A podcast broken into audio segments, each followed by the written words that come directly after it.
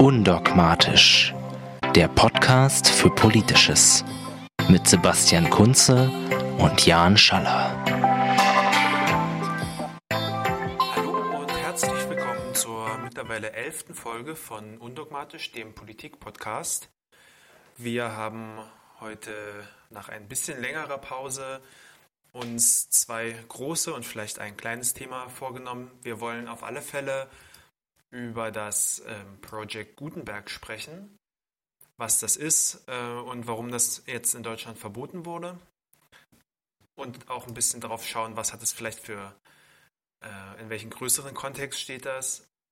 Zweitens wollen wir auf alle Fälle auch auf die Ministerinnen und Minister schauen, da jetzt die GroKo ja offiziell äh, am Werk ist und Angela Merkel wiedergewählt ist zum vierten Mal.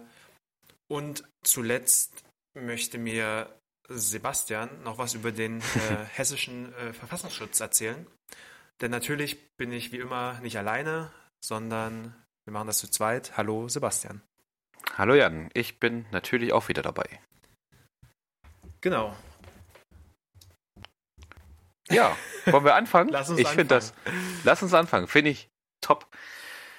Ja, ich glaube, das erste Thema, was du genannt hast, ähm, wo ich mich auch gar nicht so gut auskenne, denn ich musste jetzt äh, erstmal selber gucken, als du mir von Project Gutenberg geschrieben hast und erzählt hast, das ist gesperrt. Da ich dachte, hä? Komisch, habe ja Projekt Gutenberg, nicht? Das ist ja irgendwie so was, äh, nämlich was ganz anderes. Ähm, das, das hat mich das erste Mal verwirrt. Mhm weil das, wenn man Projekt, also mit K eingibt, kommt man ja ähm, auf klassische Literatur online, diesem Projekt. Von Spiegel äh, von Online. Spiegel. Genau. Genau. Und dann dachte ich, nee, das ist es nicht. Da musste ja, ich selber ja. tatsächlich erst nochmal suchen, nochmal nachschlagen, weil mir das tatsächlich selber nicht bekannt war. Ähm, und ich dann sehr erstaunt war. Ja. Ich, äh, dass man das nicht mehr findet. Mal, ich versuche mich mal in einer kurzen Zusammenfassung, was, was das wäre total cool. Und was da ich jetzt danke dir. ist. Ähm, das Project Gutenberg ist ein äh, Projekt vom ähm, schon 2011 verstorbenen Michael S. Hart, ein äh, US-Amerikaner. Und der hatte sich vor 2011 war das, war dieser Artikel, den ich hier gerade sehe, vor 40 Jahren, also vor mittlerweile über, also 45 Jahren ungefähr, als Ziel gesetzt, möglichst viele Bücher und Texte als E-Book verfügbar zu machen. Ja, und also das muss man sich auch mal äh, vorstellen, 45 Jahre, da war das Internet auch noch, äh, war auch noch nicht lange dran zu denken. Das heißt, wir hatten da auch eine ganz äh, andere Situation. Jedenfalls ähm, hat er sich da schon sozusagen das Ziel gesetzt, okay, ich möchte möglichst viele Bücher für die Öffentlichkeit zugänglich machen, ähm, unter Public Domain, also sozusagen rechtefrei, dass man es einfach äh, benutzen kann. Und dafür hat er dieses Project Gutenberg äh, gegründet. Ähm, mit dem Internet hat das natürlich eine viel größere Verbreitung gefunden. Es existiert auch nach wie vor. Und dort kann man momentan ähm, nach, nach deren Angaben 36.000 Bücher in 60 Sprachen runterladen. So, das sind dann natürlich in dem Fall keine raubkopierten Bücher, sondern Bücher, die einfach aufgrund der Gesetzeslage unter Public Domain laufen, also ähm, lizenzfrei verfügbar sind. Mhm. In Deutschland ist es ja zum Beispiel der Fall, wenn der Autor oder die Autorin 70 Jahre tot ist, äh, sind die Werke dann gemeinfrei, das heißt, man kann sie einfach so nutzen.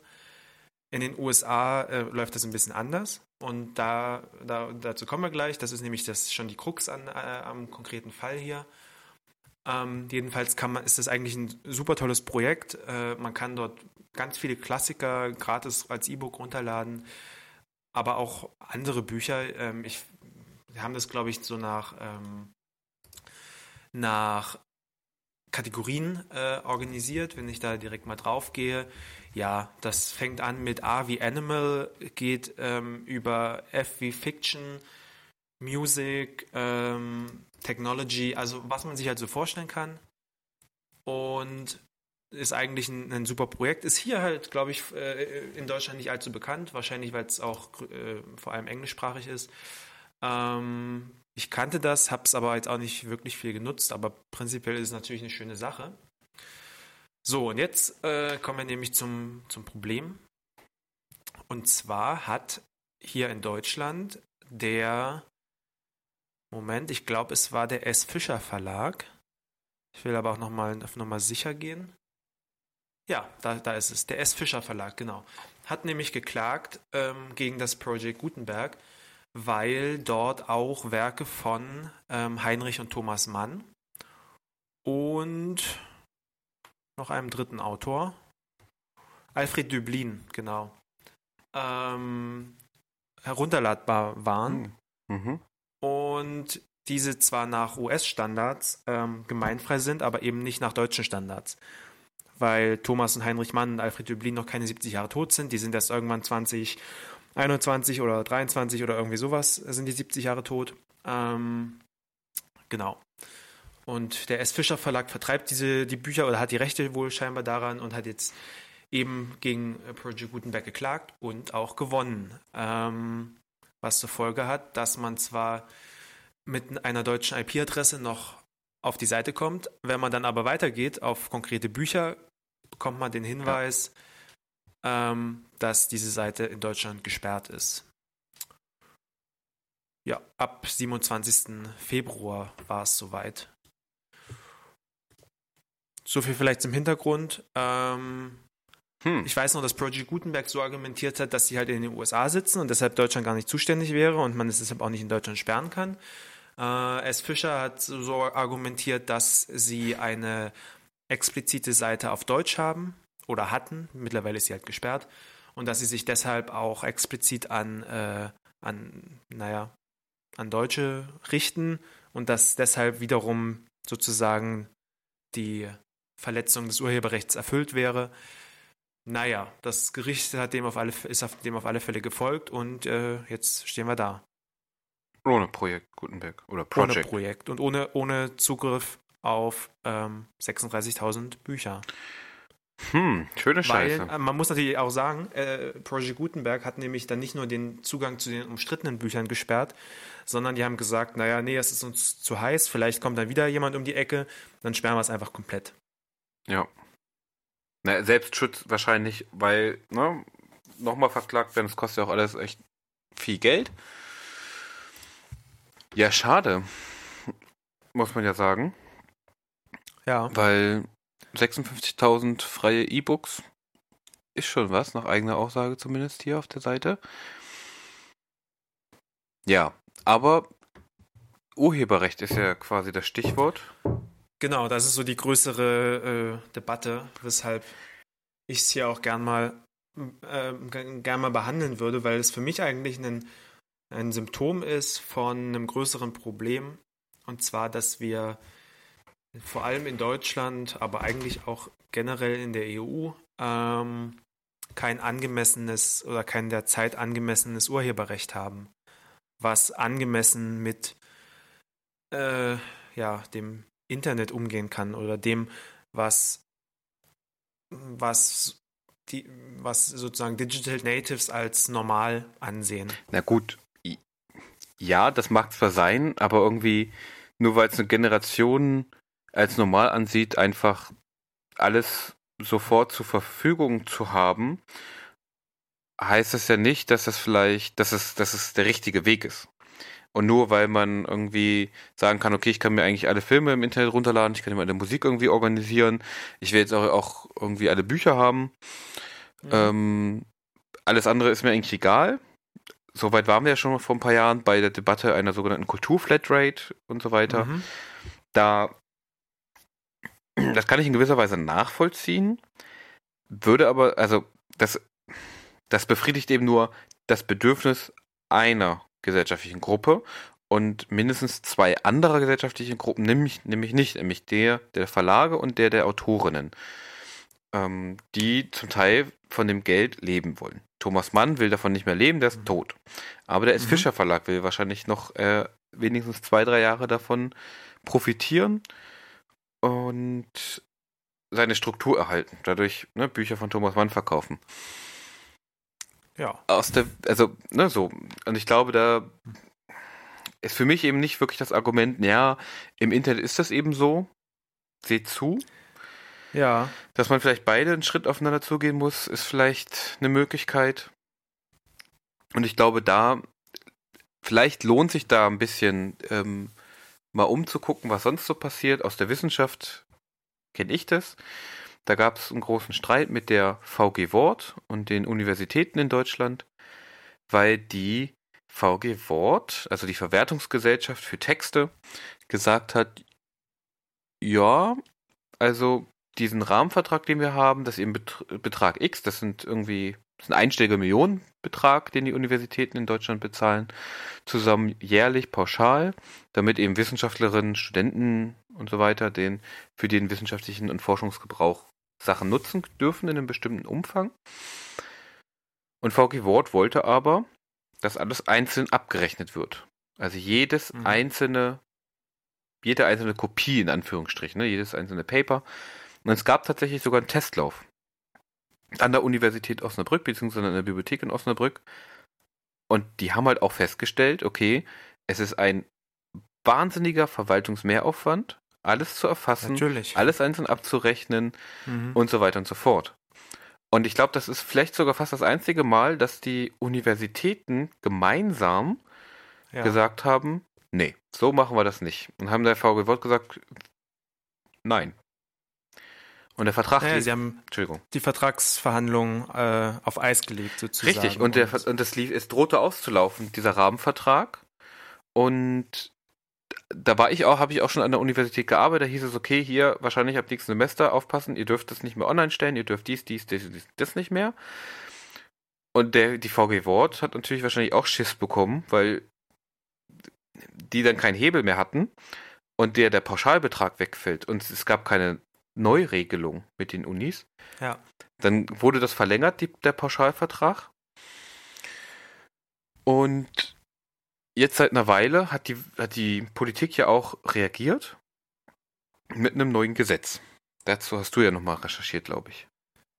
Genau, ich muss aber nochmal einen ganz kleinen Schritt zurückgehen Sehr. Ähm, und vielleicht meinen Punkt von vorhin nochmal besser erklären, weil Natürlich geht es mir nicht darum, dass alles äh, unbedingt gratis sein soll und so. Ich, also, ne, das kann ich schon verstehen, dass da auch Leute von leben und, äh, und Geld mitverdienen ähm, und dass es da faire Lösungen geben muss. Aber ich finde halt diese Weltfremdheit oft so schlimm. Also, äh, ich habe da oft das Gefühl, dass Leute, die diese Entscheidungen treffen, einfach nicht mehr verstehen, wie die meisten Leute heutzutage arbeiten. Mhm. Ja, also wenn ich mir jetzt das Thema nochmal rausgreife von, äh, von Universitäten und den Texten, die da zur Verfügung gestellt werden. Klar, früher gab es irgendwie den Semesterapparat in der Bibliothek und dann ist man hingegangen und hat sich das da Kopien gezogen oder vielleicht im äh, nahegelegenen Copyshop den, den vorausgedruckten Reader geholt aber heutzutage ist, steht, liegt das halt auf irgendwelchen Online-Plattformen rum, die Texte. Mhm. Ähm, aber und na, ja. Ich will nur ganz kurz reingrätschen, weil da genau das war eine Debatte, die wir an der Uni geführt haben und auch die Leute, die in der Kommission saßen, gefragt haben, na dann machen wir es halt wie früher, stellen eine Kopiervorlage rein äh, und dann ziehen die Leute sich einfach die Kopie aus dem Ordner. Ja, aber das, das ist, ist nämlich absurd. Natürlich ist das absurd und darüber hinaus wäre das nämlich auch illegal. Das ist nämlich gar nicht auch gar ja. nicht, du darfst nämlich keine Kopiervorlagen zur Verfügung mhm, stellen, laut mhm. normalen Urheberrecht. Das heißt tatsächlich, so wie du sagst, du hättest die Artikel, die du möchtest, dass die Leute lesen, musst du quasi als Buch oder, oder das Heft in den Semesterapparat einordnen lassen von der Bibliothek und dann muss ja. sich jeder einzeln kommen, das raussuchen und kopieren. Das wäre in Ordnung, aber du darfst es nicht vorher zusammenstellen. Ja. Nur so als kurzer Einwurf. Das ist nämlich auch total verrückt. Genau, und selbst, also ja, natürlich war das früher so, dass man in die Bibliothek gehen musste, äh, um sich da seine Kopien zu ziehen. Aber wir, es haben sich halt ein paar Sachen geändert ähm, und auch das Studium hat sich geändert und dann sollte man natürlich auch Lösungen finden, die dem entsprechen. Und dazu gehört halt in meinen Augen unbestreitbar, dass man irgendwie eine Online, eine Online-Plattform hat, wo man sich entsprechende Texte für das Seminar oder die Vorlesung halt runterladen kann. So, ne? Auch mit Blick auf darauf, dass immer mehr Leute sich das gar nicht mehr ausdrucken, sondern mhm. es auf ihrem Laptop oder ihrem, ihrem Tablet bearbeiten oder lesen. Ähm, also das ist doch auch, also ja, natürlich braucht man da eine Lösung, die das irgendwie so zur Verfügung stellt. Ähm, und auf Project Gutenberg bezogen, ähm, kann man halt auch fragen, was in, dann in dem Fall wichtiger ist, ob es dann die Euros für den Verlag sind in dem Fall oder das Allgemeinwohl, damit die äh, Gesellschaft quasi auf unbestreitbar große Werke der Literaturgeschichte zugreifen kann. So. Ähm, Aber das ist eigentlich ja ein naja, Punkt für Politik und nicht für Gerichte. Weil das genau. ist eine gesellschaftliche Frage. Ja. Entschuldigung. Aber das nee, ist nee, eine gesellschaftliche gut. Frage. Das ist ein gesellschaftlicher Aushandlungsprozess zwischen verschiedenen ja. Interessen. Darf, da ist meiner Meinung nach die Politik gefragt. Und ich meine, klar, momentan regelt, regelt man vieles über ähm, juristische Fragen, weil man dann mhm. sagen kann, dann ist es sehr eindeutig und es ist irgendwie handfest. Aber ich glaube, es ist auch immer ein Rausstehen ähm, aus der Verantwortung in gewisser Weise. Und ich glaube, da muss Politik agieren. Dafür, dafür gibt es ja. eigentlich Politik, zu sagen, okay, das müssen wir uns angucken. Hier gibt es große Teile der Gesellschaft. Und das trifft ja nicht nur auf Studierende zu oder ja, das trifft mhm. ja auf jeden zu, der vielleicht der, der einen Computer hat oder so ein, so ein, so ein, so ein Tablet oder ein E-Reader, Reader, die sagen müssen, ich möchte halt diese Bücher zwar auch lesen, aber eben nicht, ja. ich will sie mir nicht kaufen, sondern ich kann sie mir kostenlos irgendwie runterladen, weil sie sind nun mal der Gese gemeinfrei, also sie stehen der Gesellschaft zur Verfügung. Ja.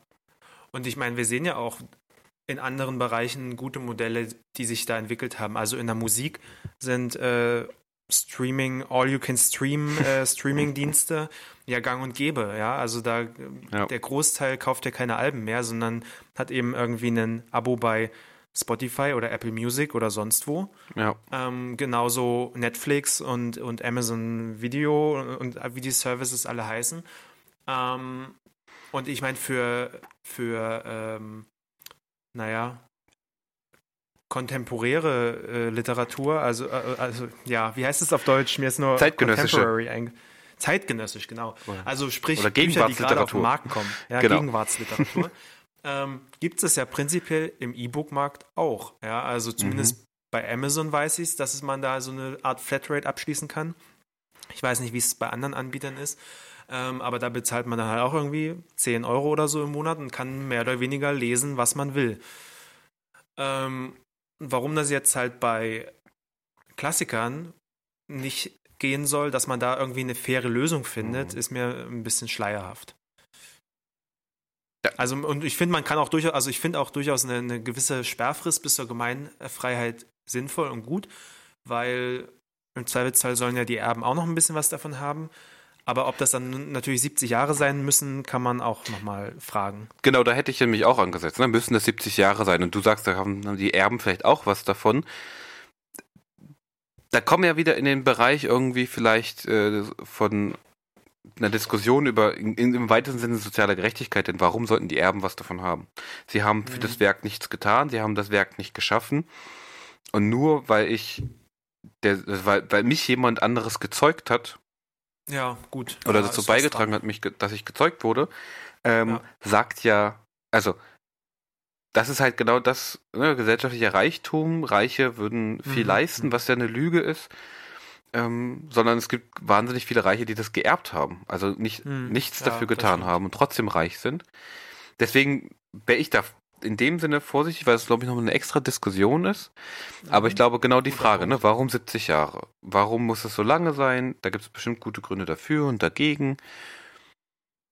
Aber ich würde ja nochmal auf die Wissenschaft zurückkommen, denn da, da hatten Gerne, wir kurz ja. drüber gesprochen, als wir über die Große Koalition gesprochen hatten.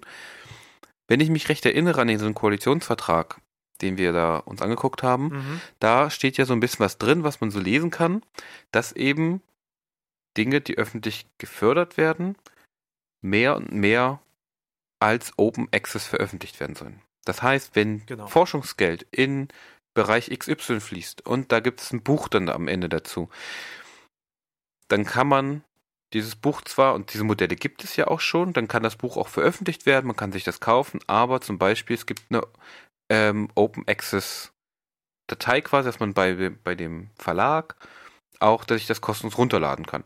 Und das finde ich total wichtig, ja. denn mhm. also gerade an den Punkten, wo es um öffentliches Forschungsgeld gibt. In der Regel ja auch für Forschende, die aus öffentlichen Mitteln bezahlt werden. Professorinnen Ja. sind in der Regel verbeamtet. So, und auch wissenschaftliche Mitarbeiter werden in der Regel von, vom Land bezahlt oder mittelbar über Landesmittel. Und, oder DFG-Mittel dann eben aus dem Bund, aber es ist öffentliches Geld und dafür finde ich, da hat auch die Öffentlichkeit und die Gesellschaft ein Recht darauf, das zur Verfügung gestellt zu bekommen. Und es gibt Ja, immer wieder Fall. solche Dinge. Und ich glaube, in den USA ist es, glaube ich, nochmal stärker. Da bin ich mir aber nicht In ganz welche sicher. Richtung? Äh, das ist, ähm, nee, das war, glaube ich, vielleicht sogar Quatsch. Ich bin mir gar nicht sicher. Ich hatte irgendwie im Hinterkopf, dass es irgendwo dieses, dieser Open Access, ähm, diese Open Access Bewegung stärker noch ausgeprägt ist als bei uns. Ah, okay. Aber ich bin mir nicht ganz sicher. Das ist, glaube ich, eher so ein Gefühl im Hinterkopf. Ja.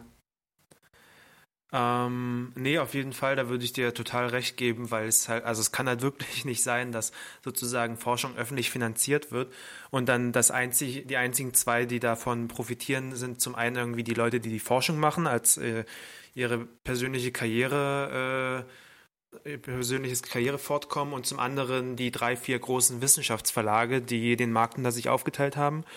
Ähm, und da wirklich absurde Gebühren fordern. Ich habe die Woche auch, da äh, musste mich dann mal dran erinnern, äh, dass ich das in die Shownotes packe. Ich habe die Woche einen extrem spannenden und sehr, sehr langen Artikel ähm, auf The Verge, glaube ich, gelesen, ähm, wo es darum ging, um die Gründerin von ähm, Sci-Hub. Und Sci-Hub äh, war eine, naja, eigentlich eine, eine Piraterie-Website, wo auf der ähm, eigentlich nicht öffentlich zugängliche Paper veröffentlicht wurden. Ähm, also sie hatten sich zum Ziel gesetzt, eben genau das zu umgehen, dieses Ausschließen der Öffentlichkeit Das wäre spannend. und haben eben auf verschiedene Wege, weil sie halt selbst Uni-Zugänge hatten oder Texte zugesandt bekommen haben. Und ich glaube, man konnte da auch selbst Sachen hochladen. Ähm, halt einen riesigen Fundus an, ähm, an wissenschaftlichen ähm, Texten und Artikeln hochgeladen, der dann eben frei zugänglich war. Die Seite gibt es mittlerweile nicht mehr, weil dann natürlich juristisch gegen Vorgang Mhm. äh, wurde. Aber es ist auf alle Fälle ein äh, sehr, sehr spannender Artikel. Und wenn man mal irgendwie eine Stunde oder eine, vielleicht sogar noch ein bisschen mehr Zeit hat, dann kann man den ruhig mal lesen. Okay, das ist ein Also langer er Artikel. ellenlang, aber, aber sehr, sehr spannend. Ähm, Ich versuche dran zu denken, dich zu erinnern. Warte, Ich habe es mir gerade selber sogar- noch aufgeschrieben. Aber, Ja, ich, da- ich, ich habe es sogar noch im, im Suchverlauf drin. ah, Genau, ist von The Verge, ist leider Englisch, also wer das nicht kann, ist schlecht. Es heißt äh, Science Pirate Queen. Genau, Science Pirate Queen auf The Verge. Sehr empfehlenswert, sehr lang, aber ja, lohnt sich. Danke für die Info zu diesem Project Gutenberg. Ich bleib da mal dran. Vielleicht wird das ja mal wieder freigeschaltet. Und Ansonsten gibt es ja auch Mittel und Wege, wie man solche Sperren umgehen kann. was? ja, die gibt es Als- natürlich auch. Ich glaube, jeder passionierte Netflix-Gucker äh, wird wissen, worauf ich hinaus will, aber das nur. Genau. Und ich glaube, dass aber das auch ein Thema wird oder ist, ne, Open Access und vor allem irgendwie die, äh, wollte ich Copyright sagen, jetzt bin ich auch irgendwie schon so im Koppe, ne? Ähm, na, wie heißt es denn jetzt? Was meinst du denn? Copyright. Open Access? Auf Copyright? Deutsch. Ach so. Ähm, Urheberrecht. Ja, siehst du jetzt immer, wenn man Urheberrecht, irgendwie. Ja, also ich glaube, das ist auch ein Thema, wo wir dranbleiben, weil ich glaube, das ist, ähm, Ja. das verbindet ganz gut eigentlich auch äh, verschiedene gesellschaftliche Bereiche. Und ich denke, persönlich Mhm. betrifft es eben auch in gewisser Weise Ja. und im weitesten Sinne soziale Gerechtigkeit tatsächlich. Ja. Denn gesellschaftliches Wissen muss der Gesellschaft frei zur Verfügung stehen. Da sind wir, glaube ich, auf, äh, Richtig. auf einer Richtig. Ebene. Ja, ähm, die Menschen, die das wahrscheinlich ganz schön anders sehen als wir, gerade das, worüber wir geredet haben, sind wahrscheinlich unter anderem die neue Justizministerin Katharina Barley, ähm, aber sicherlich auch andere. Mhm. Reden wir mal über das äh, neue Kabinett unserer wunderbaren neuen Bundesregierung, die wir seit ein paar Tagen haben. Ja. Was irgendwie klar ist, Bundeskanzlerin. Wen, wen haben wir denn da Genau, überhaupt? sehr gute Frage. Also, natürlich, Bundeskanzlerin ist immer noch die Frau Dr. Angela Merkel von der CDU. Kanzleramtschef, Ganz, ganz Ja. kurzer Einwurf dazu. Äh, sollte Angela Merkel ihre vi vierjährige Amtszeit ähm, unbeschadet überstehen, dann haben wir das Jahr 2022, nicht wahr? ja. Wann wurde Kohl gewählt? Ah, Kohl war 16 Jahre an der Macht. Ja, seit, also, wann war 80? Da- Nee, 98, also 82, 82. glaube ich, ist er gewählt worden. Das heißt, wir hätten in 30 Jahren drei Bundeskanzlerinnen und Kanzler. Mhm. Ja, das nenne ich mal Zwei stabil. davon sind CDU-Menschen gewesen. Also das Mhm. ist stabil, ja. Also ich meine, Anderen Ländern würde man äh, für solche Zeitspannen Veränderungsfeindlichkeit vorwerfen oder Kleben an der Macht oder so. wahrscheinlich, ja, aber wir sind natürlich im, im, im gediegenen Deutschland, da sieht man das immer ein bisschen anders. Aber genau, es ist schon spannend, weil im Vergleichszeitraum irgendwie von den letzten 15 Jahren, wie viele Regierungen gab es da in Italien, Spanien, Griechenland, Ja, na, ich habe Frankreich? ähm, gestern, ich habe gestern lustigerweise auf Instagram, da ist nämlich die Bundeskanzlerin auch Nein. unterwegs, Verrückt. ähm, und da wurden äh, also wahrscheinlich nicht sie persönlich, aber äh, genau, da werden immer ganz interessante Bilder, vor allem von ihren Auslandsreisen äh, gepostet. Und da wurden nämlich die äh, ihre Antrittsbesuche im Élysée-Palast Mhm. in, in, in Frankreich gezeigt, aus den, also jeweils nach ihrer Wahl bzw. Wiederwahl. Und äh, auf französischer Seite waren da vier verschiedene Gesichter. auf deutscher Seite natürlich nur eins. D- Das sagt auch viel über Merkel. unsere Politik aus. Ja, und das, das ist aber auch gleichzeitig, finde ich, ein Zeichen dafür, dass dieses ganze Krise und das alles chaotisch und so ist extrem übertrieben. Also, dass wir vielleicht eine Veränderung Ja. brauchen in der Politik, ja, denke ich auch. Äh, Wie die aussieht, da glaube ich, habe hab ich zumindest meine eigene Vorstellung, als das, was irgendwie die ganze Zeit in den Medien rauf und runter gespielt wird äh, von der komischen blauen Nazi-Partei. Aber ja, sind wir, wir sind bei der GroKo. Da haben wir auch merkwürdige Genau. Menschen dabei, aber ich würde es mal durchgehen langsam. Mhm. Also wir haben Angela Merkel als Bundeskanzlerin. Helge Braun von der CDU, die ich bisher auch nicht kenne, ist Kanzleramtschefin. Das heißt, die macht jetzt den Job, Es ist den ein, es ist vorher. ein Mann. Helge ist ein Mann. Stimmt. Hups, das ist ja peinlich. Ich habe irgendwie Helga im Kopf gehabt.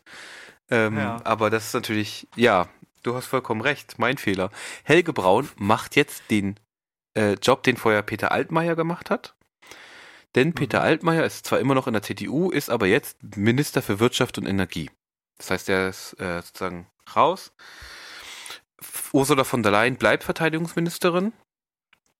Und die CSU hat dann nochmal einen Minister für Verkehr und digitale Infrastruktur, Andreas Scheuer. Mhm. Stellt auch den Minister für wirtschaftliche Zusammenarbeit und Entwicklung, Gerd Müller. Und ja, dann haben wir zum Beispiel, um jetzt mal ein bisschen auf das politische Lager zu wechseln, äh, Außenminister wird Heiko Maas und ist nicht mehr Herr Gabriel. Familienministerin ist Franziska Giffey von der SPD. Julia Klöckner von der CDU ist allerdings auch wieder mit dabei, und zwar als Ministerin für Ernährung und Landwirtschaft. Ähm, Ministerin für Bildung und Forschung äh, ist Anja Karliczek von der CDU. Jens Spahn, Mhm. berüchtigt, äh, ist Gesundheitsminister, zu dem können wir gleich nochmal was sagen. Mhm. Der Minister für Inneres, Bau und Heimat ist Horst Seehofer von der CSU. Darüber wurde jetzt auch sehr Ja. viel schon gesprochen. Und dann haben wir noch vier SPDler. Ähm, Olaf Scholz wird Finanzminister und Vizekanzler. Katharina Barley wird Justizministerin. Svenja Schulze Umweltministerin und Hubertus Heil wird Arbeitsminister. Das Mhm. ist das ganze ziemlich große Kabinett. Ist es denn größer geworden als beim in der letzten Legislaturperiode? Das kann ich dir, glaube ich, gar nicht beantworten. Vom Gefühl her schon. Würde Ich aber wüsste jetzt aber nicht, welcher Posten dazugekommen ist. Minister, nee, digitale Infrastruktur, aber Verkehrsministerium gab es vorher schon. Aber ich bin mir Ja. nicht sicher, ob Verkehr nicht vorher schon irgendwo anders gelagert war. Ich würde aber es eher nee, so nee, das drehen, war ja. Ja, ja, mach mal. dass wir das Gefühl haben, es ist irgendwie ganz schön viel, zeigt eigentlich, dass da Leute in der Regierung waren und Minister waren, von denen wir nicht viel mitbekommen haben in den letzten vier Jahren. Das würde ich unterschreiben, ja. Ja. Ich finde, also in der Hinsicht finde ich es auch spannend, wer ähm, sozusagen oder andersrum, die meisten äh, Posten wurden ja neu vergeben. Ja. Ähm, ein paar haben den Posten gewechselt und ganz wenige haben ihren Posten behalten. Und da finde ich es eigentlich ganz spannend zu sehen, wer denn da den, den Job behalten durfte.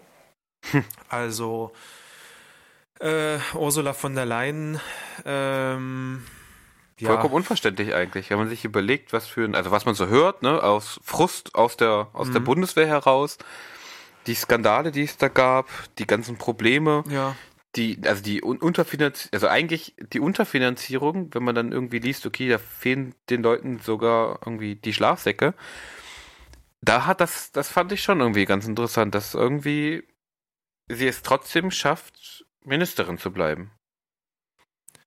Genau. Ähm, und dann auf der anderen Seite halt Gerd Müller als ähm, Entwicklungsminister, mhm.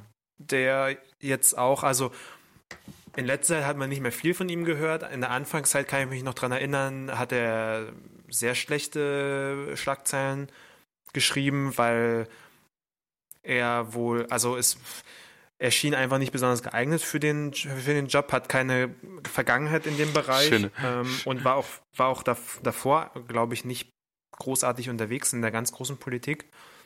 Ähm, und wenn ich mich da nicht ganz falsch erinnere, gab es doch da auch so einen, so einen halben, naja, nicht Korruptionsskandal, aber wo er sich irgendwie ein paar Vorteile äh, über sein, sein Ministeramt erschlichen hat, aber da bin ich mir jetzt auch gerade nicht ganz sicher. Auf alle Fälle war das jemand, von dem man im besten Fall nichts gehört hat. So. Und genau. ich kann mich an keine einzige Initiative erinnern, die er irgendwie in den letzten vier Jahren angestoßen hat, um die deutsche Entwicklungs- und, und Zusammenarbeit ähm, zu, zu verbessern oder zu stärken. Und trotzdem wurde er damit jetzt, wurde da jetzt belohnt mit vier weiteren Jahren. Also, ja. Ja, unverständlich. Aber wahrscheinlich Fall. hat man, ich weiß ja nicht, wie es in der CDU, CSU so aussieht. Ich meine, die brauchen halt auch Personal in Bayern, das ist ja eine Bayern-Partei. Und dann brauchen mhm. sie Leute in, in Berlin und wahrscheinlich nehmen sie dann auch lieber mal Leute, die regelmäßig oder schon länger in Berlin sind. Ähm, aber vielleicht hat er auch ja, irgendwie einen guten Rückhalt in der CSU, dass da. Keine Ahnung, äh? ich habe ehrlich gesagt, ganz ehrlich gesagt, mir war nicht so klar, dass der vorher schon der Minister war. Und der, also ich meine, das sagt ja. doch viel über mich aus, hat mich nicht offensichtlich nicht so genug interessiert. Aber irgendwie äh, tauchte der halt nie auf dem Schirm auf. Vielleicht hat das auch, ist das, ja. vielleicht ist aber auch ein Problem von irgendwie Aufmerksamkeitsökonomie und wir hören halt nur denen zu, die laut schreien, so wie irgendwie Horst Seehofer oder äh, Jens Spahn, die schreien halt laut, ja. Ähm, Olaf Scholz schreit nicht laut, macht aber auch viel Scheiße, hat man in Hamburg gesehen. Und viele Hamburger sagen, sie sind ganz froh, dass der weg ist. Jeweils mhm. Leute, mit denen ich gesprochen habe. Ja, und wenn man sich, also wenn man sich zum Beispiel tatsächlich Olaf Scholz anguckt, ja, ähm, regierender Bürgermeister gewesen, jetzt wird er Finanzminister. Warum auch immer. Ja. Ähm, Na, weil er doch, weil er doch in äh, Hamburg die schwarze Null erreicht hat. Ja, ganz toll, aber die schwarze Null bringt uns also in der Regel finanzpolitisch nicht allzu viel. Vor allem so eine, eine schwarze Null. Erklärte, ja, das hat er ja auch nochmal gesagt. Die erklärte Doktrin. Genau, die erklärte Doktrin, schwarze Null. Ähm, äh, macht natürlich in einer Phase, wo wir mal wieder wahnsinnig viel Geld übrig haben, kann man das vielleicht sagen. Sie sparen trotzdem an jeder Ecke. Und ja. ich meine, es formiert sich ja auch Widerstand gegen dieses vermeintliche sinnvolle Ziel bei Staatsfinanzen. Also ich meine, ne, letz, letz, naja, letzte Schlagzeile hier, ich glaube, das war jetzt hm. Freitag, gestern oder so, war dann so, ne, Zitat, die schwarze Null ist kein finanzpolitisches Programm. Zwölf SPD-Abgeordnete mhm. kritisieren genau diese Pläne und sie fordern nämlich, und das ist nämlich ganz spannend, in der Abkehr von neoliberalen Ideen. Und ich meine, wir reden hier von der SPD. Natürlich die SPD sieht sich in der Tradition von Arbeiterbewegung und sieht sich jetzt links, aber ich meine, wenn man sich die Regierung Schröder anguckt, ähm, Hartz IV und die, also die Hartz-Gesetze grundsätzlich, da ist ein neoliberales Programm durchgezogen, was auch meiner, ich glaube, auch tatsächlich mit dafür gesorgt hat, dass die Sozialdemokratie sich kaputt gemacht hat. Und ich meine, Olaf Scholz Definitiv. ist, glaube ich, jetzt nicht die Generation, die damals äh, davon nichts mitbekommen hat. Nee, ganz sicher nicht. Äh, und wahrscheinlich gehört er auch zu der Fraktion, die das ziemlich gut findet. Ähm, aber also schwarze Null ist natürlich gut zu verkaufen, ja, weil. Intuitiv macht das Sinn. Auf genau, meinem Konto macht sollte. Sinn, weil ich als Privatperson brauch, muss mindestens die schwarze Null schaffen auf Dauer. Ansonsten äh, muss ich nämlich irgendwann Privatinsolvenz Richtig, anmelden. aber so. Staatsfinanzen. Äh, der, und der, genau, das ist nämlich das Problem. Staatsfinanzen sind nicht Privatfinanzen, ja. Und ähm, wenn ich jetzt auf Teufel komm raus als Staat spare, nur um die schwarze Null zu haben, dann ist es eigentlich ein Verbrechen an zukünftigen Generationen, weil nämlich Investitionen, die nötig sind in Infrastruktur, in ähm, Personal etc. aufgeschoben Richtig. werden und dann die Probleme halt irgendwann später einem um die Ohren fliegen, wenn ähm, die Straßen kaputt sind und, und sonst und am Ende ist es immer alles viel teurer. Und ich meine, das ist Blick nach Genau. Niedersachsen. Ne? Also ich meine, vor, ich weiß nicht, wie viele Jahren, vor 40, 40, 50 Jahren hat man, nee, für 40, 40 Jahren, glaube ich, musste man ganz viel Lehrer einstellen und auch ganz viel Finanzbeamtinnen. Weil Mhm. kein Personal. Und 30, 40 Jahre später, wenn die Leute alle in Rente gehen, merkt man irgendwie kurz vorher, huch, es gehen ja 30 Prozent der Finanzverwaltung bald in Rente. Wir haben gar nicht so viele Leute ausgebildet, dass wir das ersetzen können. Und bei LehrerInnen Ja. ist es ja genauso. Da ist es bundesweit so, aber in der Finanzverwaltung in Niedersachsen wird genau dieses Problem aufkommen. Natürlich freut das jeden Ja, Minister, da sagt man, ach ja, lassen wir mal ein bisschen laufen, sparen wir Personalkosten. Aber Ja. sinnvoll ist Naja, das oder nicht. schau, nach, schau, nach schau nach Berlin in die Verwaltung oder in die Polizei. Ja, aber man hat, genau, man hat es kaputt Ähm, gespart. Die Leute sind, sind am Ende, ja, die Struktur ist am Ende. Ja. Also Berlin ist eigentlich das, das, das- das Warnbeispiel. Genau, und das wiederum, das ist ja nicht nur, ähm, dass dann irgendwie akut Leute fehlen, äh, sondern auch, dass der Staat in dann in dem Fall seinen Aufgaben nicht mehr gerecht werden kann, nicht mehr nachkommen kann. Und also nicht nur, dass das irgendwie pro sehr problematisch ist für die Bürgerinnen und Bürger, die dann auch logischerweise Vertrauen in den Staat verlieren und äh, dort äh, dann, also dass der Staat sozusagen Ansehen verliert, sondern dass dem Staat natürlich auch ganz handfest Geld entgeht, wenn sie irgendwie ähm, Urteile nicht mehr ordnungsgemäß vollstrecken können, ähm, die, wenn die Steuerfahndung nicht mehr arbeiten kann, wie sie eigentlich müsste Richtig. und so weiter und so fort. Also da gibt es da gibt's ja keinen, äh, keinen Boden eigentlich. Genau, aber man spart eben dann weiter. An Stellen, wo man denkt, man, dass man einsparen kann. Und naja. Da sind wir aber noch nicht. Genau. Ich würde gerne noch mal eine, eine andere Ja. Personalie aus dem ähm, Sehr gerne herausgreifen. Ministerreigen ansprechen.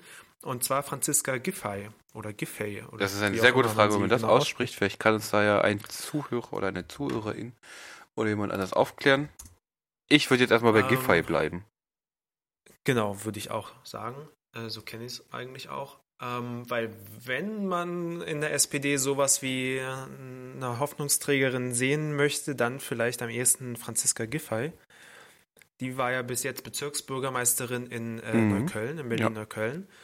Und hat da nach allem, was man so hört und liest, auch ganz gute Arbeit gemacht. Ist ja jetzt nicht der leichteste Bezirk. Ähm, gibt sicherlich viele Probleme und wenig Geld. Ähm, aber sie war da wohl sehr präsent vor Ort immer wieder und hat scheinbar ähm, einen sehr anpackenden Eindruck Mhm. hinterlassen, was dann ja wohl auch zu, ähm, zu ihrer Berufung als Ministerin geführt hat.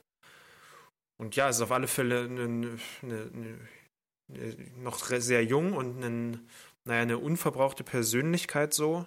Hat halt auf, auf, auf Bundesebene noch äh, keine Spuren hinterlassen.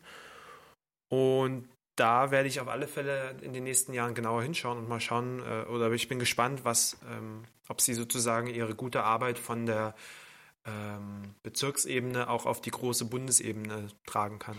Mhm, aber es klingt alles ein bisschen zu gut, ne? Also ich habe irgendwie.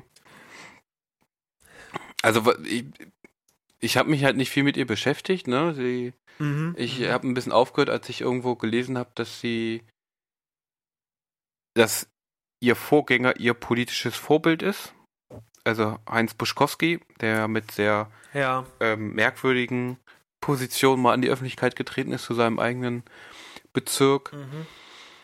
Ähm, ja, andererseits, ne, wenn er sich irgendwie für bessere Bezahlung von Lehrkräften ausspricht im Land Berlin, ist das vielleicht nicht schlecht. Ähm, aber ich kann das halt auch schlecht einschätzen. Ne? Ich, weder habe ich in Neukölln irgendwo gewohnt, Ja. noch habe ich jetzt genug oder viel äh, über sie gelesen. Aber bisher das, was du sagst, auch wenn mich das manchmal ein bisschen vorsichtig stimmt, sowas, scheint es ja, scheint das ja vielleicht tatsächlich so ein Zeichen der Erneuerung, wie das jetzt in den letzten Wochen, Genau, nach das. fast Monaten schon immer wieder ja. erzählt wurde, in der SPD ja zu sein. Ich will da auch gar nicht großartig Vorschusslorbeeren verteilen, weil ich mich tatsächlich, also wie gesagt, ich äh, habe mich auch nicht zu viel mit ihr beschäftigt, äh, aber ich finde, es ist eine spannende Personalie auf alle Fälle. Ähm, es ist nicht gleich von vor, von vorhin, also wenn ich, Gegenbeispiel Andreas Scheuer, Mhm. ähm, da weiß ich halt, okay, da wird die nächsten Jahr, vier Jahre nur Mist kommen. ähm, aus meiner Ja. Sicht. So. Und bei einer äh, Franziska Giffey bin ich zumindest mal gespannt, was sie so für Schwerpunkte setzt und was sie für eine Linie äh, verfolgt. Vielleicht kommt da auch bis äh, vier Jahre lang Mist, aber zumindest ist es ein bisschen offener. Wo Mist kommt, da bin ich mir ziemlich, aber es sind ja, es sind ja viele Quellen, wo Mist kommen könnte. Was mich aber tatsächlich überrascht und deswegen, ich muss nochmal auf diese Erneuerungsdebatte, die ist da bei der SPD, da wurde ja viel gerufen. Mhm.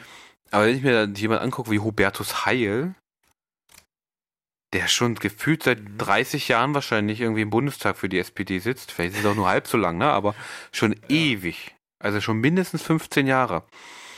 Olaf Scholz ja genauso. Und ähm, das, und weiß ich nicht, äh, da frage ich mich immer so, hm, ich bin da skeptisch, ich bin mal sehr gespannt, vielleicht überraschen die uns ja auch. Das gleiche gilt natürlich für Leute wie Horst Seehofer oder Jens Spahn, vielleicht überraschen die uns ja auch positiv. Obwohl ich Mhm. halt die letzten Einlassungen Jens Spahns beispielsweise äh, ja schon auch zum Beispiel kritisch, also was heißt schon auch kritisch sehe. Ich finde die irgendwie ganz, ganz schwierig, sozusagen. Wer irgendwie Hartz IV hat, ist nicht arm. Mit dem altbewährten Spruch, ja, gucken Sie doch nach XY, sagt man irgendwie ein Land, äh, wozu man früher Dritte Welt gesagt hätte, und blendet halt vollkommen die gesellschaftlichen Verhältnisse Mhm. aus. Und wenn man dann von Was war da, we- weißt du da den Entstehungshintergrund von dieser Aussage? Da hast du recht, das ist natürlich Okay. ein Problem, das müssten wir gleich mal nachrecherchieren. Aber ich glaube, es ging, glaube ich, nicht darum, über absolute Armut zu sprechen und darüber, dass die Leute, nur die Leute, die weniger als einen Dollar am Tag haben, sind arm, ähm, absolut gesehen, sondern es geht ja in einer Gesellschaft wie Deutschland, in einem der reichsten Länder der Welt, immer um relative Armut. Denn es macht keinen Unterschied, selbst wenn ich hier, ich habe hier eine Wohnung, ich habe hier irgendwie Genau. eine Heizung und ich habe was, ähm, ein bisschen Essen auf dem Tisch, sagen wir mal so, heißt ja noch lange nicht, dass es mir gut geht. Mhm. Denn in Deutschland ist soziale Teilhabe wahnsinnig wichtig. Und wenn ich irgendwie Richtig. viele Sachen nicht, nicht, ähm, Ja. an vielen Sachen nicht partizipieren kann in der, in der Gesellschaft, dann bin ich trotzdem arm. Und das natürlich, und das fand ich ganz Ja. spannend, das habe ich irgendwo gelesen, äh, und ich sehe das auch, und äh, Jens Spahn ist ja nicht der Einzige und auch nicht der Erste, der, der sowas sagt. Vor allem nicht der erste Politiker, der, ich weiß nicht, seit wie vielen Jahrzehnten auf Staatskosten lebt, um es jetzt mal wirklich polemisch provokant zu sagen. Ja, das, Mhm. genau, so glaub, seit, seitdem er wahrscheinlich 24 24 ist, äh, bezahlt die Gesellschaft ihm sehr, sehr viel Geld. Ja. Um Politik zu machen. Das ist bestimmt kein schöner Job, das mag alles sein. Ja. Aber im klassischen Sinn arbeitet er nicht. Denn ein politisches Amt ist keine Arbeit. Im wirtschaftlichen, ökonomischen Sinne. Dass das viel Arbeit macht und hat und ist, ist ja was anderes. Aber, und deswegen, Warte, warte kurz, hier, hier habe ich es. Er ist 1980 geboren und zog das erste Mal 2002 in den Bundestag ein. Also mit damals 22 Jahren. okay, so. Das heißt, Das heißt, dieser Mann hat noch nie wirklich gearbeitet. In Anführungsstrichen. Ich habe es jetzt gesehen, weil wir uns ja sehen, Ja. aber Genau. ZuhörerInnen nicht. Genau. Aber das, ich glaube, das ist so ein Problem. Einerseits das. Und das zweite, und ich meine, er ist nicht der Einzige, ne? Wir kennen irgendwie die Sprüche äh, aus der ehemaligen, ehemaligen SPD-Regierung, ne? Äh, wer nicht arbeitet, soll auch nicht essen und solche Sachen. Das sind, und das waren Sozialdemokraten. Das hat mich noch viel mehr erschreckt, äh, dass das sogenannte Sozialdemokraten waren, die sich irgendwie Ja. ja selber auf die Fahne schreiben, für soziale Gerechtigkeit zu sein. Und ja, das, das finde ich schon ein bisschen unheimlich bei denen. Und ich glaube, das zeigt auch ein bisschen, und das sieht man aber nicht nur bei so PolitikerInnen, sondern vor allem auch so in akademischen Kreisen, Leuten, denen es eigentlich, denen es oft sehr gut geht, dass sie gar nicht mehr eine Relation dazu haben, gar nicht mehr, sich es auch nicht mehr vorstellen können. Und ich glaube, da muss man eben aufpassen. Und ich fand das ganz interessant, weil ich habe irgendwo schon erste Überschriften von Artikeln gelesen, so hier der unerklärte Kla Klassenkampf oder der Klassenkampf von oben beispielsweise, ne, weil es drückt ja immer nach unten mit vielen Vorurteilen, mit vielen Möglichkeiten. Und ich glaube, das ist Mhm. eine Sache, das ist auch für unseren Blog, glaube ich, ein Ding, wo wir weiter drauf gucken müssen, wie sich das entwickelt unter einem Gesundheitsminister, der gern mal irgendwie austeilt gegen Schwächere. Ja. Das glaube ich so das, was ich dazu zu sagen habe, sonst rege ich mich noch mehr auf. Genau. Ähm, aber okay, belassen wir es erstmal dabei. Äh, wir haben festgestellt, es gibt ein paar ganz spannende Personalien, sowohl positiv als auch negativ spannend. Ähm, ich bin auch sehr daran interessiert, wie sich äh, zum Beispiel Heiko Maas jetzt so als Außenminister macht. Ähm, eigentlich kann er ja nur gewinnen, so, nachdem er jetzt ja vor allem auf rechter Seite äh, als wahrscheinlich der, einer der na, gleich nach Merkel der meistgehasste Politiker in, in Deutschland ist mit seinem Ah, okay. Netzwerkdurchsetzungsgesetz, was er als Justizminister äh, durchgebracht hat. Mm, ja, aber als Außenminister äh, legt man ja im Normalfall an Popularität nur zu. Mhm. Schauen wir mal, ob das bei ihm auch so ist. Und genau, würden es dann an der Stelle belassen. Ähm, du wolltest mir aber noch was über den hessischen Verfassungsschutz erzählen, was ich überhaupt nicht mitbekommen habe, was aber ähm, interessant und empörend klingt. Ja, ich habe jetzt auch nochmal versucht, nochmal zu recherchieren. Ähm, das ist möglicherweise noch gar nicht so sehr in dem Stadium, wie, wie ich gedacht habe, weil ich das so aus anderen Kanälen mitbekommen habe. Ähm, und zwar geht es darum, dass wohl in Hessen gerade darüber nachgedacht wird. Und da, also es gab wohl auch schon Anhörungen und Beratungen und so weiter, dass in Zukunft, und da ist wahrscheinlich nochmal so ein bisschen die Frage, in welche Bereiche das am Ende reinspielt. Ich habe jetzt so vom Bereich Salafismus, Extremismus äh, gehört,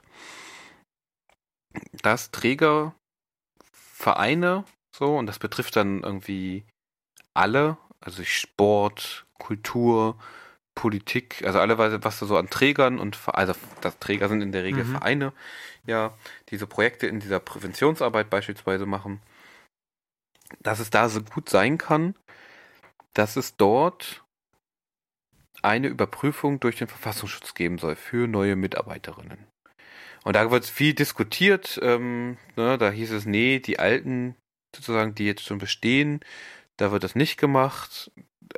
Das ist aber Mhm. alles sehr un uneindeutig. Ich glaube, es gibt mittlerweile einen Referentenentwurf, den habe ich aber auch nicht gesehen bisher, von dieser Gesetzesfassung, wofür es zuständig wäre. Aber die Gefahr, die ich in so, so einer Tendenz sehe, ist, einerseits gab es so eine ähnliche Debatte schon mal mit der sogenannten Demokratieerklärung, die dann am Ende zurückgezogen wurde, weil man Kurz zum Hintergrund, da sollte man ja bei, wenn ich das recht äh, erinnere, bei öffentlich geförderten Projekten eine Klausel unterschreiben, dass man sozusagen das Grundgerecht und die freiheitlich-demokratische Grundordnung anerkennt. Ja, vor allem, Und- vor allem bei Projekten gegen ähm, Re- Rechtsextremismus, Rassismus äh, und, und Präventionsarbeit dazu. Mhm.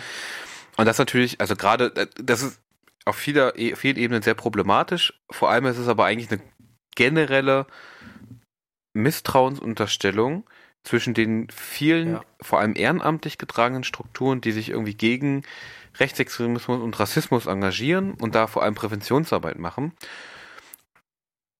Und diese, diese, diese Debatte, die da wo jetzt, so, wahrscheinlich kommt das noch alles, in Hessen äh, anläuft, bietet, bietet noch eine viel größere Gefahr. Denn der Verfassungsschutz würde überprüfen, mhm. würde sagen, hier, die Person XY, die sich da bei ihm beworben, die sie einstellen wollen, die taucht hier auf. Punkt. Konsequent wäre, okay, man darf diese Person nicht einstellen, denn die taucht ja im Verfassungsschutzbericht auf. Oder beim Verfassungsschutz liegt da was vor, aber es ist nicht nachvollziehbar, erstmal was vorliegt ne, und in welchem Kontext. Das heißt, im Verfassungs beim Verfassungsschutz ist man ja auch manchmal auf dem Schirm, wenn man, ja, sagen wir mal, jemanden kennt, der irgendwie überwacht wird, von dem man aber gar nicht weiß, dass der über, überwacht wird, weil man mhm. ihn vielleicht mhm. irgendwie ähm, aus dem Studium kennt und weiß gar nicht, was der so treibt. Und plötzlich ist man selber im Fokus, so, so Beifang. Oder, also es gibt da ganz viele mögliche Variationen, warum der Verfassungsschutz einen irgendwie in irgendeiner Datei hat. Gerade wenn man irgendwie ja. im Bereich Extremismusprävention ähm, arbeitet oder engagiert ist. Und für Leute, die da in diesem Bereich arbeiten,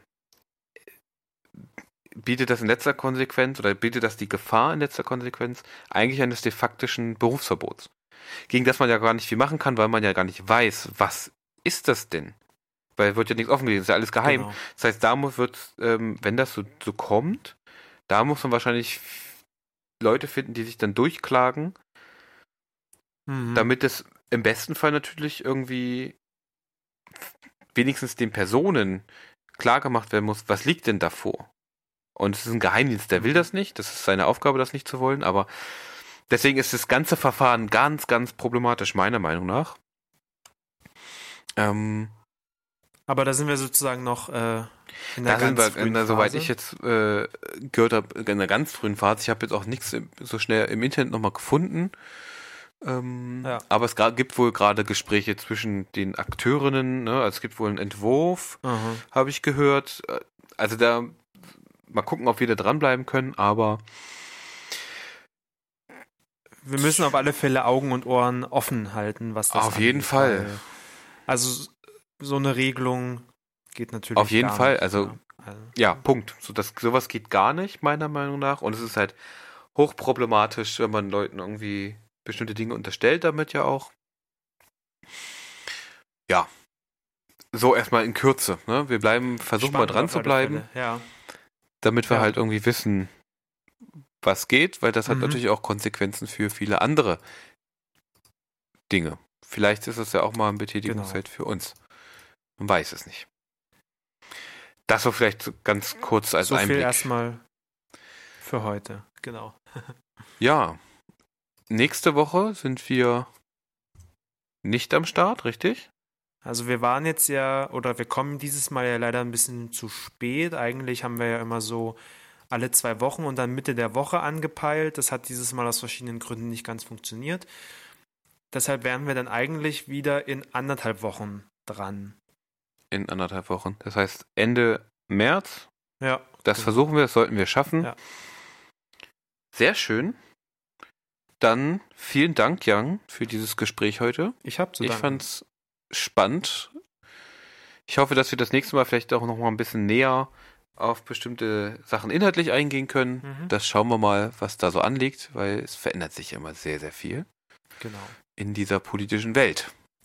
Dann ist die GroKo auch schon zum Leben erwacht. Dann ist sie zum Leben erwacht und wir haben wahrscheinlich unsere Veranstaltung hinter uns, denn Stimmt. am 27. März veranstalten wir mit der Rosa-Luxemburg-Stiftung Niedersachsen zusammen einen Vortrag mit Diskussion mit äh, Angelika Timm zum Thema Palästina und Israel, Zwei-Staaten-Lösung oder binationaler Staat. Guckt am besten mal auf die Homepage. Ähm, also bei uns äh, auf der Homepage ist was. Äh, man findet bei Facebook äh, eine Veranstaltung dazu. Wo findet das statt? Es findet in Hannover statt. Ähm, 19 Uhr geht's los am 27.03. Das ist ein Dienstag. Genau. Und wir freuen uns. Jeder, der Lust hat, kann vorbeikommen. Wir sind auch genau. da. Und darüber werden wir wahrscheinlich auch nochmal berichten. Ja. Wir freuen uns äh, sehr, dass wir äh, unsere Tätigkeiten vom virtuellen Raum auch mal in den realen verlegen können. Das freut uns tatsächlich und äh, wir arbeiten auch noch, das vielleicht zu verstärken und vielleicht dann auch nochmal mit anderen und äh, interessanten Themen aus unserem Spektrum irgendwie zu machen. Genau. Vielleicht auch mal in Berlin, da gibt es ja mehr Menschen im Zentrum der Macht sozusagen und bei Jan vor der Haustür. Richtig. Genau, das so zum Abschluss. Dann vielen herzlichen Dank nochmal an dich und an alle, die zugehört haben. Und ja, ich will sagen, dann macht's gut, bis zum nächsten Mal und äh, kommt gut durch die nächsten Wochen. Ciao, ciao. Undogmatisch. Der Podcast für Politisches. Auch im Netz unter www.undogmatisch.net.